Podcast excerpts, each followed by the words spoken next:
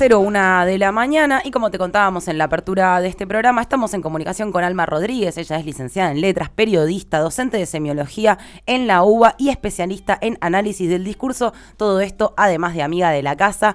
¿Cómo te va, Alma? Ausalom te saluda. Hola, Agustina, ¿cómo estás? Buen día, ¿cómo andan? Muy bien, muy contentas de tenerte aquí en el aire de Bancate ese defecto, muy contentas de hablar con vos. Y bueno, me imagino que habrás estado muy metida con todo lo que fueron las últimas novedades respecto al uso del lenguaje inclusivo en las escuelas. Queríamos conocer un poco cuál es tu opinión sobre esta sanción hacia los docentes. Bueno, eh, sí, sí, fue un fin de semana de mucha producción y de, mucho debate también, ¿no? Eh, que siempre, por supuesto, bienvenido sea, pero bueno, eh, surge a partir de, una resolución eh, prohibitiva. Eh, un poco, digamos, en principio lo que habría que aclarar, como para, en principio, clarificar el, tema, ¿no? De, qué es lo que estamos hablando.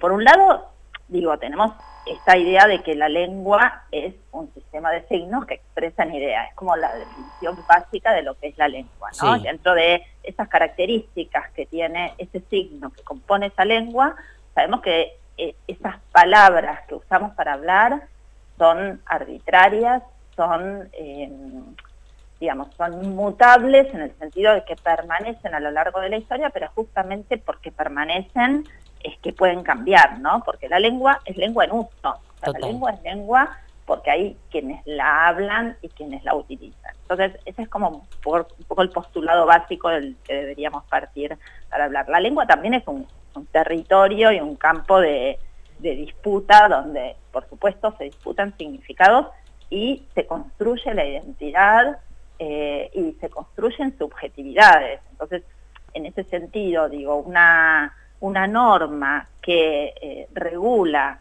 eh, la lengua desde, eh, digamos, esta óptica de la construcción de las identidades, tiene que ver también con invisibilizar toda una parte que se pone de manifiesto en el, en el lenguaje. Totalmente. entonces, digo, el, problema acá es la previsión, digamos, ¿no? porque hay algo de una reglamentación difícilmente va a lograr que los hablantes eh, la utilicen de otra manera, utilicen su lengua de otra manera. Eh, es muy difícil, digamos, regular el uso porque excede a todo, más allá de lo que puede pasar dentro de una institución, dentro de un ámbito escolar. Eh, lo que ocurre con el uso es que, van, digamos, que, que no es solamente dentro del aula que se usa la lengua, se usa en el barrio, se usa en el club, se usa en la casa, entonces, digo, de hecho, en los recreos, los chicos y las chicas utilizan eh, la lengua a su, a su propio gusto y placer. Entonces, es muy difícil regular eso. Totalmente, eh, bueno, como vos decías, o sea, el signo es, inmotivado, digamos, no hay una razón por la cual la mesa se llame mesa, pero así se llama y puede ser mesa durante mucho tiempo, pero también nosotros lo podemos ir cargando de significados a ese concepto, ir modificándolo y eso es básicamente lo que hacemos al estar vivos y al comunicarnos y al vivir en comunidad, básicamente. Pero pareciera que no les molesta si nosotros empezamos a decir chatear, si decimos tiktokear, esas cosas no les jode, pero cuando se trata del lenguaje inclusivo molesta. ¿Por qué te parece, Alma? Que es importante el lenguaje inclusivo, el uso del lenguaje inclusivo y por qué molesta tanto?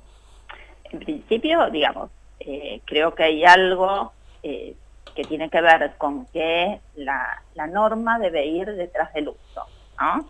Eh, o sea, es muy difícil regular algo anticipadamente. Yo creo que estamos en un momento histórico, social, histórico, cultural, en el que todos los las estructuras binarias están en cuestión, ¿no?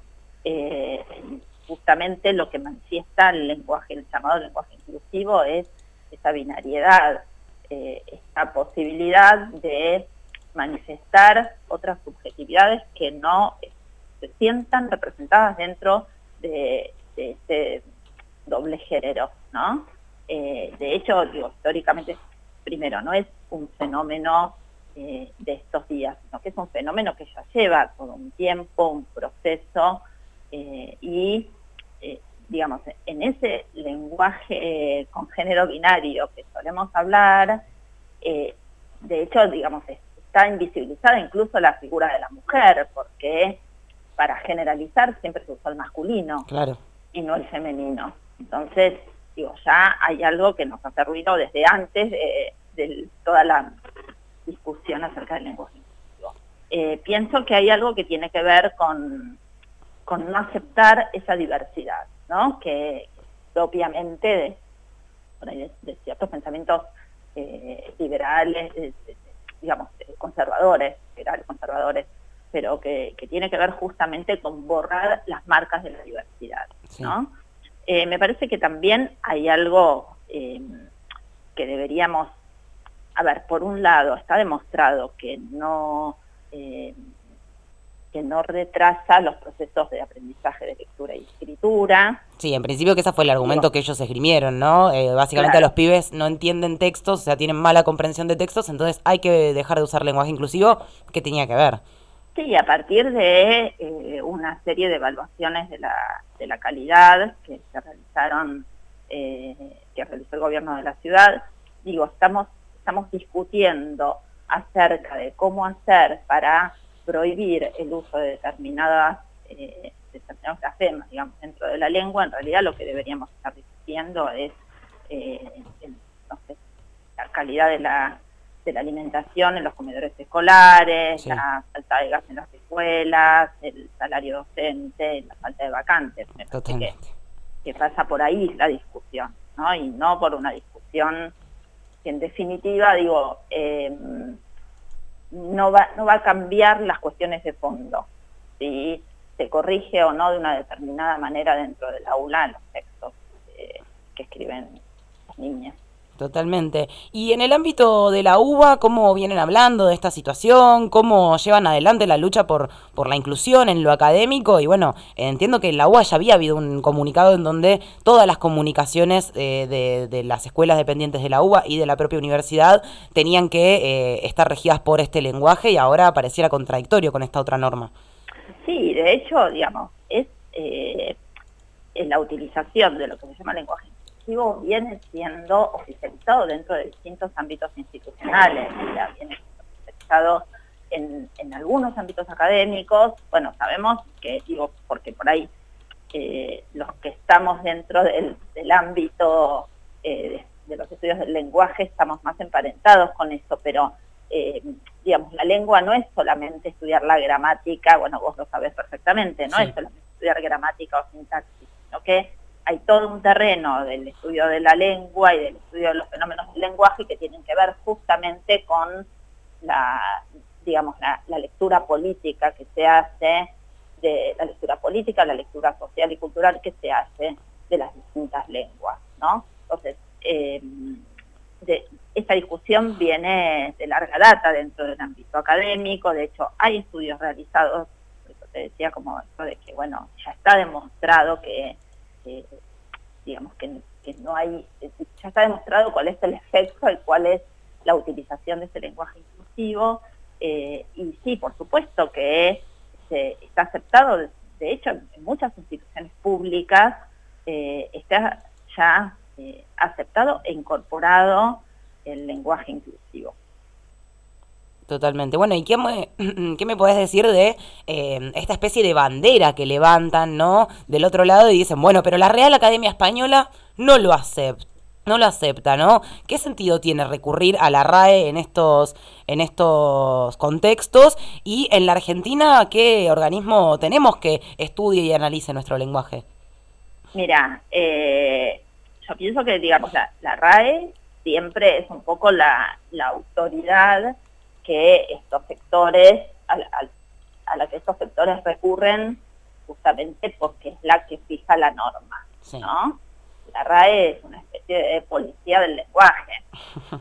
El tema es que, eh, digo, en todos esos espacios donde los, los y las hablantes se expresan, la RAE no tiene ninguna incidencia, porque esto ocurre por fuera de, de lo que es la norma vigente. Eh, entonces, eso por un lado. Eh, lo, digamos, dentro de lo que es la regulación de la lengua en nuestra sociedad, digamos, o, en nuestro país, si querés llamarlo, eh, tenemos, eh, no sé, las escuelas funcionan como una un regulador, un gran regulador de esa lengua.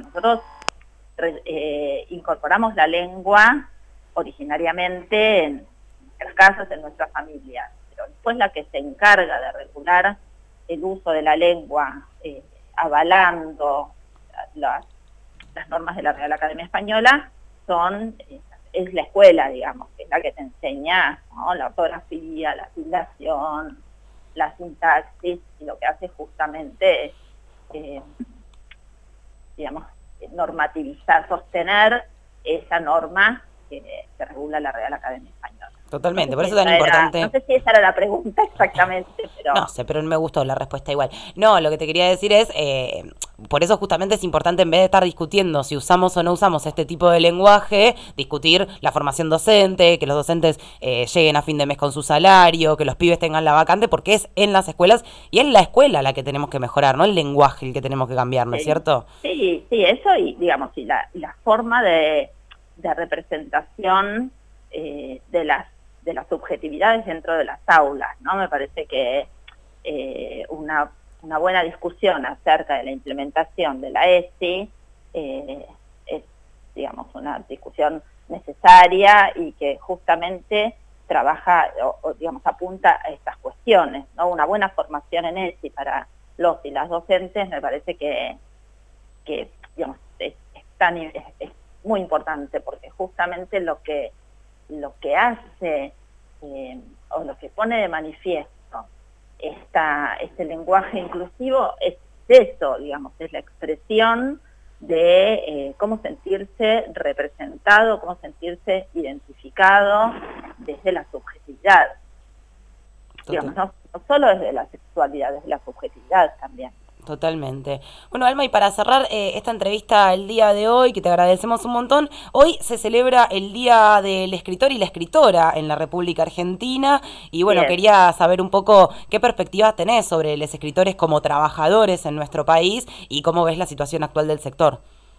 Y esa es una, una lucha que estamos dando desde la Unión de Escritoras y Escritores, eh, mira qué interesante que la unión se llama Unión de Escritoras y Escritores, justamente para, para poder diferenciarse de lo que podría ser otra asociación de escritores, ¿no? Dentro de la palabra, dentro del término de la palabra escritores, está invisibilizada la figura de la, de la escritora mujer. Em, es una lucha que se está dando desde la Unión de Escritoras y Escritores. Eh, algo que, digamos, algo importante que ocurrió en la Feria del Libro, además de, la visibilización que, tuvo la, eh, la problemática de la, digamos, la cuestión de el lugar del escritor y la escritora como trabajador y trabajadora, fue el discurso que dio Guillermo Sacomano en la inauguración, eh, pero algo muy importante que pasó en la Feria del Libro también fue la presentación del tarifario, sí. Eh, presentamos un tarifario a, partir del cual se empieza a pensar en la posibilidad de que los escritores cobren eh, por su trabajo, ¿no? que sea su trabajo reconocido y remunerado de manera adecuada. Eh, así que, bueno, feliz día del, del escritor como trabajador, del escritor y la escritora como trabajadores. Totalmente y feliz día para vos, Alma, y un placer haber conversado con vos esta mañana. Igualmente, eh, un abrazo grande y un gusto, como siempre. A gusto. Hablamos, vamos hablando. Dale. Hasta luego. Beso grande. Chau, chau, gracias.